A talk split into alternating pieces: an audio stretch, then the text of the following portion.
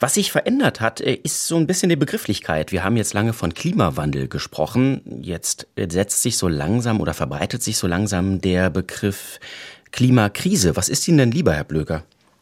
Naja, eine Krise ist normal, aber ich, ich weiß es manchmal auch nicht so richtig. Wandel ist einfach sehr neutral. Hm. Äh, wenn man in die Historie geht und sieht, wie dieser Begriff erfunden wurde, ist man vielleicht auch wieder äh, ein bisschen distanzierter. Klimakatastrophe hat mir nie gefallen, weil das so eine übertriebene Bezeichnung war. Die Krise ist ja eigentlich von, von ihrer Etymologie her ein Wort, was ein kurzfristiges Ereignis beschreibt. Also Corona-Krise, da hat man dann äh, wirklich den, den Zeitraum eigentlich auch äh, mitgetroffen. Während beim Klima Klima haben wir etwas, was weit über die Krise hinausgeht, um das ganze Thema nämlich irgendwann in einer guten Weise für unsere Gesellschaft aufzulösen, was zweifellos nicht einfach ist. Wir werden sicher noch ein paar Worte dazu verlieren.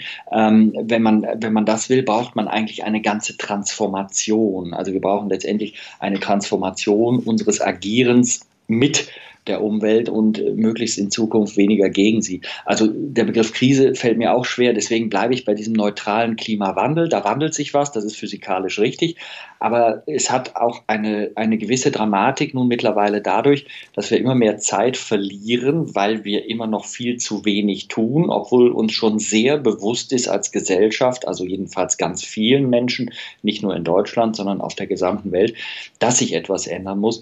Und weil man ja die, die Treibhausgase nicht sehen kann, also Kohlendioxid kann man zum Beispiel nicht sehen und auch andere Schadstoffe kann man oft nicht sehen, äh, da sage ich dann immer, nehmt als Beispiel einfach den Plastikmüll, den kann man sehen und daran spürt man, dass wir Menschen einfach sehr viel Einfluss nehmen auf unsere Umwelt durch unser Verhalten und da müssen wir dann eben einige Sachen wirklich ernsthaft und wirklich mit einer gewissen äh, zeitlichen Knappheit jetzt auch korrigieren.